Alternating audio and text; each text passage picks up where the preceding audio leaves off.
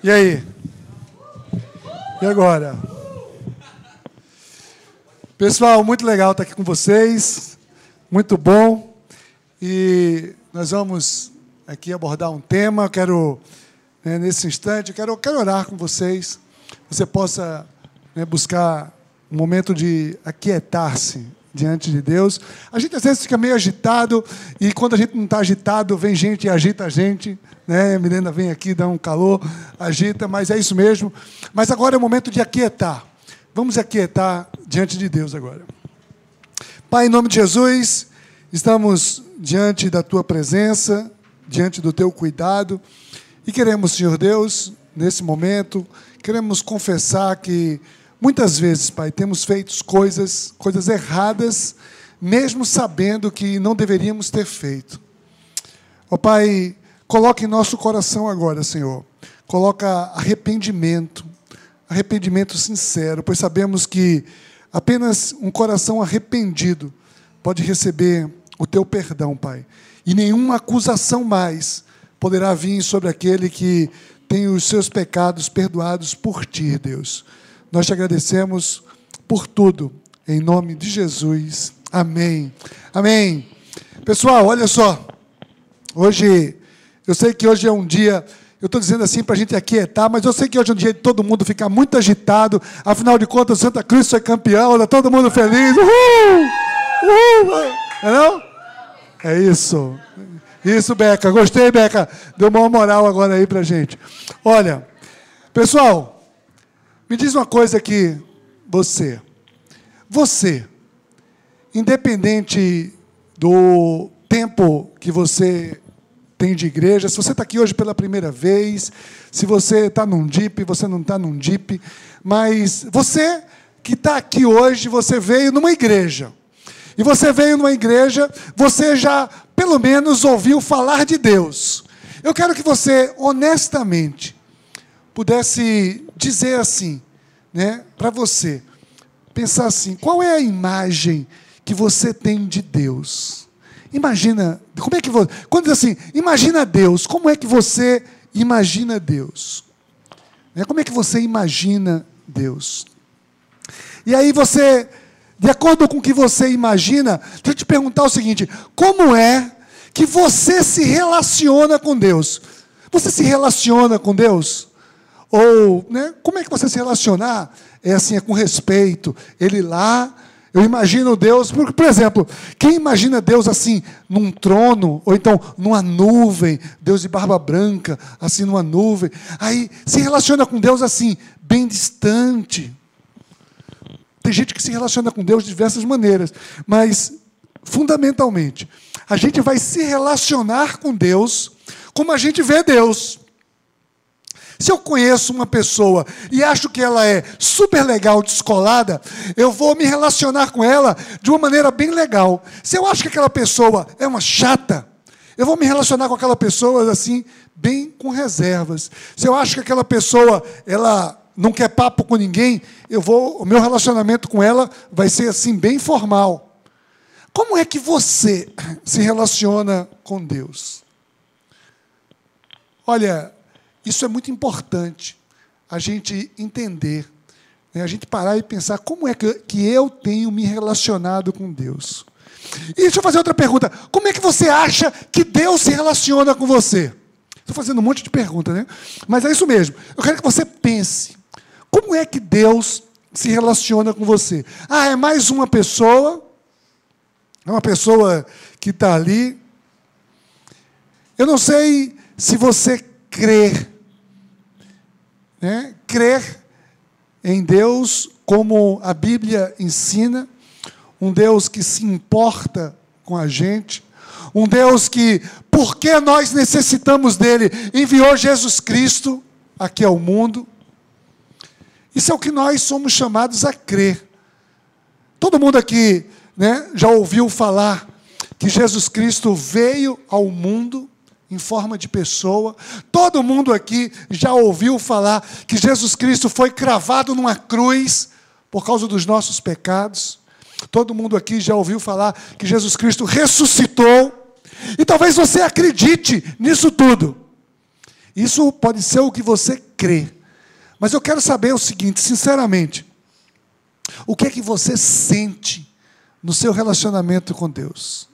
Honestamente, eu quero que você, de uma maneira bem honesta, agora, quem aqui alguma vez já sentiu, já sentiu como se Deus assim estivesse sem se importar com a sua vida, Deus não se importasse com a sua vida, ou que Deus não estivesse lhe ajudando, ou que Deus estivesse atrasado. Quem já sentiu isso alguma vez? Honestamente. Né? Mantenha a mão levantada, não tenha vergonha não. Se você já sentiu alguma vez. Agora, olha para trás, olha para as outras pessoas e vê quantas pessoas já sentiram igual a você. Pode baixar a mão. Olha, é mais comum do que a gente possa imaginar esse tipo de sentimento. A gente muitas vezes sente e a gente se frustra, se decepciona, sabe por quê? Porque a gente vem na igreja, a gente às vezes lê na Bíblia, a gente vai num plug, a gente ouve falar de um Deus que se importa com a gente. Um Deus que cuida da gente, um Deus que veio, que mandou Jesus Cristo morrer em nosso lugar. A gente até acredita nisso. Mas não sei por que cargas d'água, de vez em quando a gente não sente isso. A gente sente que Deus tem coisa mais importante para se preocupar, que Deus não se importa com a minha necessidade, que Deus não se importa com a minha vida. Olha, tem gente até que é o seguinte: quem aqui, honestamente, já orou por alguém? Já orou pela vida de alguém? E mantenha a mão levantada só se você acreditou que Deus estava ouvindo a sua oração. Pronto. Pode baixar a mão. Agora, a gente às vezes ora, a gente acredita que Deus ouve quando o problema está com outra pessoa. Mas quando o problema é nosso, sabe o que a gente faz? A gente desacredita. A gente fica decepcionado, a gente fica frustrado, a gente fica ali, às vezes, né? O meu problema, como se o meu problema, Deus estivesse alheio. Alheio, né? É, sem se importar. É sobre isso que eu quero falar com você hoje. Quando Deus está alheio. Quando Deus está alheio. Ou seja, quando eu sinto que Deus está alheio. O que é que eu devo fazer? Olha, nós estamos de um Deus que é todo-poderoso, a gente às vezes acredita que um Deus é todo-poderoso, mas a gente não sente que Deus é todo-poderoso quando a gente está com um problema. Então, quando a gente está com um problema, como reagir? Olha, eu quero falar aqui de uma pessoa, uma, um cara, um cara fantástico, um cara que existiu, um cara que morreu né, porque ele acreditava numa causa. Esse cara é João Batista, famoso também como São João. Né? São João não é só aquele forrozinho, né? quadrilha, aquele negócio todo. Não, São João é um cara. São João é um cara. E esse cara, ele era primo de Jesus. Gente boa, tal do João. E João, ele, ele era filho filho de um sacerdote. Sacerdote era um cara que tinha uns certos privilégios ali, vivia ali num, né, num lugar legal, na cidade, tinha belas roupas, tinha boas condições. Mas João, filho desse sacerdote, ele desistiu de ficar no bem bom da cidade e se mandou para o deserto. Ele foi, se retirou para o deserto e ele estava anunciando para as pessoas, o seu papel tinha sido de anunciar que o Messias estava por vir. E João, aquele cara, ele se vestia, a Bíblia diz que ele se vestia com roupa de pele de camelo, ele comia gafanhoto com mel, ele vivia ali de uma maneira bem trash, né? mas ele não cessava de anunciar que o reino de Deus está próximo, se arrependam, e ele chamava todo mundo de víboras, raça de víboras, pecadores, caba safado, não sei, caba safado ele chamava não, mas ele chamava assim de tudo que não presta, a galera, e porque a galera não prestava. E ele dizia: se arrependam, Se arrependam. Porque quem não se arrepender está lascado. Ele também não falava desse jeito, não. Mas ele falava mais ou menos assim. Ele dizia: olha, quem não se arrepender está perdido. E João, esse cara, ele, por ele falar tanto a verdade, teve um determinado momento que o, o grande poderoso daquele lugar ali se chamava Herodes. E Herodes era um cara do mal. Herodes não era um cara gente boa. Herodes, ele pegou né, assim, decidiu ter como esposa, sabe quem? Herodias. Isso está no livro, depois você lê, no Evangelho de Mateus, no capítulo 11. Ele pegou Herodias para ser sua mulher. Né? Pegou uma mulher lá para ser sua esposa. Até aí tudo bem, né? Melhor do que pegar um homem. Pegou uma mulher. Mas só que aquela mulher, ela era esposa do irmão dele, Felipe, vê? Que traíra. Ele pegou a mulher do irmão e disse: Agora vai ser minha esposa. E João Batista chegou e disse: Está tudo errado. Isso é adultério. Você não vale nada, tem que se arrepender. Né? E João Batista, ali, de repente, ele vai preso. Vai preso. Ele ficou preso. Ali foi preso, encarcerado. Né? E a história de João Batista é que ele ali preso, um certo dia, teve uma grande festa no palácio de Herodes, e estava lá, todo mundo lá, né? Aí, de repente, vem uma jovem, bonita, a Bíblia diz que era bonita, formosa, que era filha de Herodias, né, com o irmão de Herodes, com Filipe, e ela começa a dançar ali, está dançando, coisa e tal, e ela arrasou, né, ela abalou ali, dançando, e quando ela terminou a dança dela, todo mundo ficou maravilhado, e Herodes pegou, virou para ela e disse: Peça o que quiser que eu vou lhe dar. Peça o que quiser. Aí Herodi, é, a menina pegou, chegou para a mãe, Herodias, disse assim: Mãe, o que é que eu peço? Aí a mãe, que estava arretada com João Batista, porque João Batista estava dizendo que ela era uma adúltera, porque estava ficando com o cunhado. Aí ela pegou e disse: Fala para ele que eu quero a cabeça de João Batista. A cabeça de João Batista. E sabe o que aconteceu? Herodes, que Herodes respeitava João Batista, né, porque tinha medo que o povo. Mas ele tinha dado uma palavra: peça o que quiser que eu vou te dar. E aí ele pegou e decepou a cabeça de João Batista, matou o cara e deu numa bandeja para a mulher. Essa foi a história de João Batista. Né? Um cara do bem, um cara que, por amor à causa, ele perdeu a cabeça. Ele, porque ele acreditava, ali ele foi decapitado. Aí você pode dizer, pô, eu estou fora desse negócio agora de falar, falar de Deus, falar a verdade, posso perder a cabeça. Não. Mas eu quero dizer para vocês o seguinte: João Batista, esse cara, esse cara que conhecia Jesus pra caramba, ele teve um momento que ele se sentiu abandonado. Ele se sentiu só. Ele estava preso. Ele estava condenado ali. Imagina, ele estava preso. E aí, eu quero hoje justamente dizer para vocês o seguinte: todo mundo vive dificuldades. Até João Batista, o cara. João Batista era o cara. Ele também viveu um momento trash na vida dele. E aí, eu quero perguntar para você: o que, é que a gente deve fazer quando a gente sente que Deus está alheio? Em primeiro lugar, sabe o que, é que a gente faz? A gente deve aumentar ali, naquele momento, fazer crescer a confiança em Deus. Oxe, Jesus ficou maluco?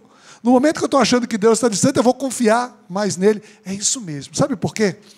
Porque é o seguinte: confiança é o que a gente crê, não é o que a gente sente. Percebe? Às vezes a gente sente alguma coisa, mas não é o que eu creio. Né? A gente crê que Deus é poderoso. Quem aqui crê que Deus é todo poderoso, que Deus pode todas as coisas? Pronto. A mesma quantidade de pessoas que diz que já sentiu que Deus estava alheio. Deus não estava nem aí. Deus, Ele é onipotente, onipresente, onisciente, Ele está diante de todas as pessoas, Ele pode tudo e Ele ama todos. É isso que a gente crê, mas não é isso que a gente sente. Percebe? Que a gente crê uma coisa, mas sente às vezes outra.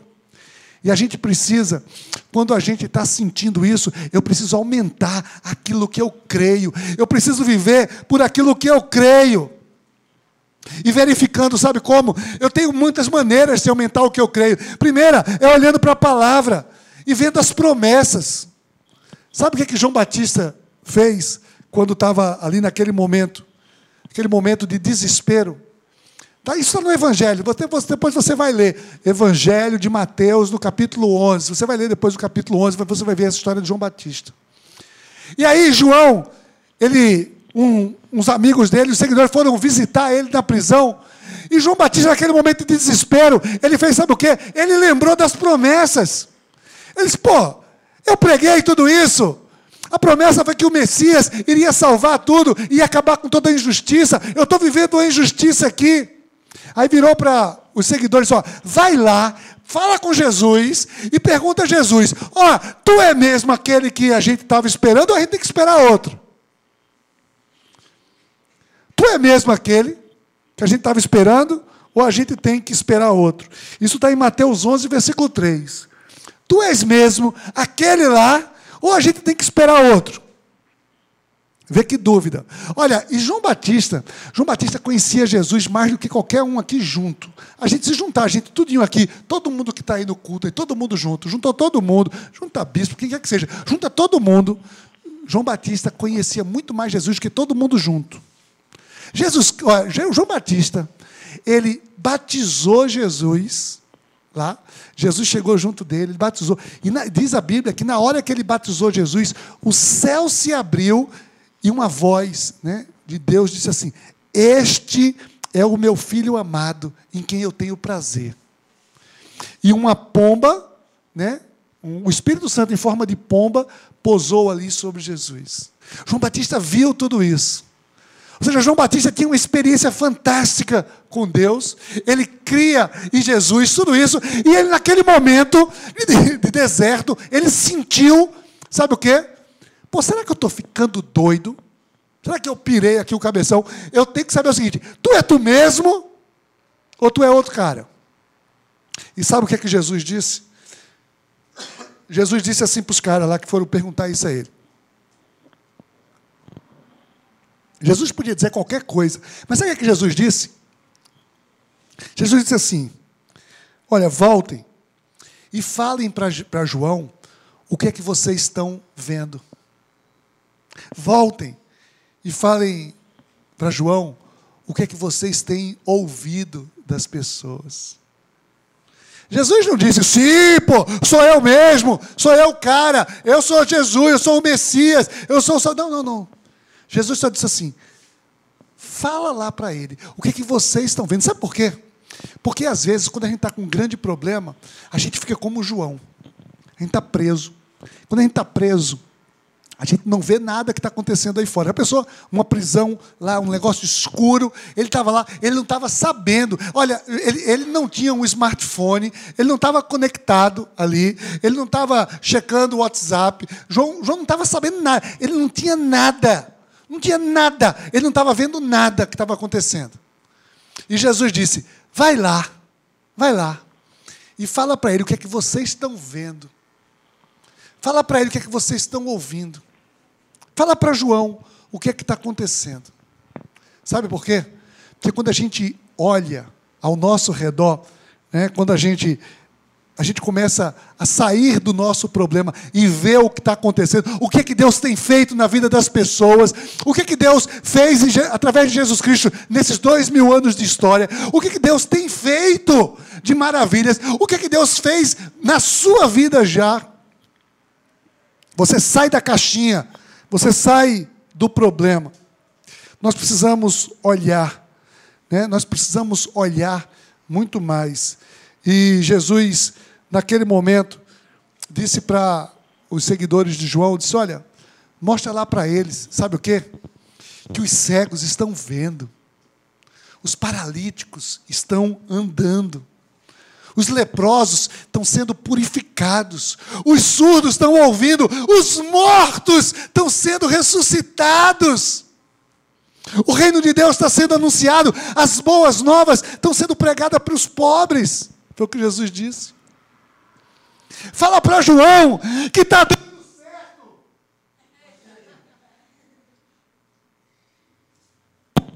Jesus disse: fala lá para João que está tudo dando certo. Tudo aquilo que a gente estava esperando está funcionando. Ou seja, olha para a promessa. e olha para o cumprimento da promessa. Para de olhar só para o teu problema. Sai desse egoísmo. Sai desse isolamento. Deixa de mimimi. Para de nhenhenhê. Sai desse autocomissário. Ah, eu tenho um problema. Grandes coisas, todo mundo tem. Mas existe algo muito maior que está acontecendo. E que vai acontecer na tua vida também. Porque no tempo certo, tudo se cumprirá. Nós precisamos acreditar. Nós precisamos estar firmes em Jesus. E Jesus conclui ainda dizendo assim: Olha, feliz é aquele que não achar em mim motivo de tropeço. A pessoa, o cara tem que se garantir muito para dizer isso, não? Feliz é quem olhar para mim e ver que eu não tenho nada de errado. Ou seja, feliz é quem olha para mim e vê que eu sou o Senhor Todo-Poderoso. Então nós precisamos olhar para Jesus, nós precisamos estar firmes em Jesus quando chegar o momento da adversidade. Não é quando está tudo no bem bom, não. É quando a gente sente que Deus está alheio. Meus queridos, eu quero dizer para vocês: olha, falta de fé, né, aquele momento ali de falta de confiança, todo mundo está sujeito. Todo mundo está sujeito a sentir. Mas eu quero dizer para você, quando você sentir que Deus não está se importando com você, faça crescer a sua confiança no Senhor.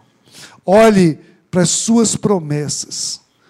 Observe tudo o que está acontecendo como fez o próprio Jesus com João. E saiba que tudo aquilo que Deus prometeu, Ele cumprirá. Mantenha-se firme no Senhor. Amém? Amém? Eu quero orar pela sua vida nesse momento. Eu quero que você possa saber né, que você está sim sujeito a ter problemas.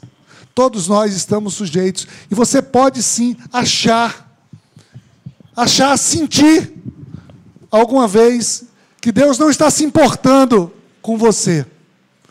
Mas saiba que isso é só um sentimento. E um cristão não vive por aquilo que sente, mas vive por aquilo que ele crê. É importante a gente crer, a gente precisa crer, a gente precisa olhar para as promessas, para um Deus todo-poderoso, para um Jesus que pode cuidar nos detalhes de cada uma das tuas necessidades. Pai, em nome de Jesus, nós estamos aqui, Senhor Deus, confiantes no teu cuidado. Ó Pai, tu conhece cada vida aqui, cada cabeça, cada sentimento.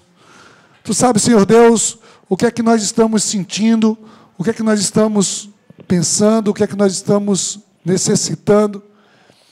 Mas Deus vem, vem Espírito Santo de Deus, vem trazer a cada um de nós. Agora, Senhor Deus, um crer diferente, um crer com confiança, um crer que de quem olha nas tuas promessas e sabe que tuas promessas são cumpridas.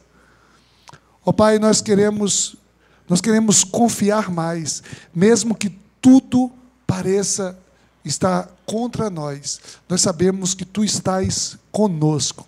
Obrigado, Senhor. Em nome de Jesus. Amém.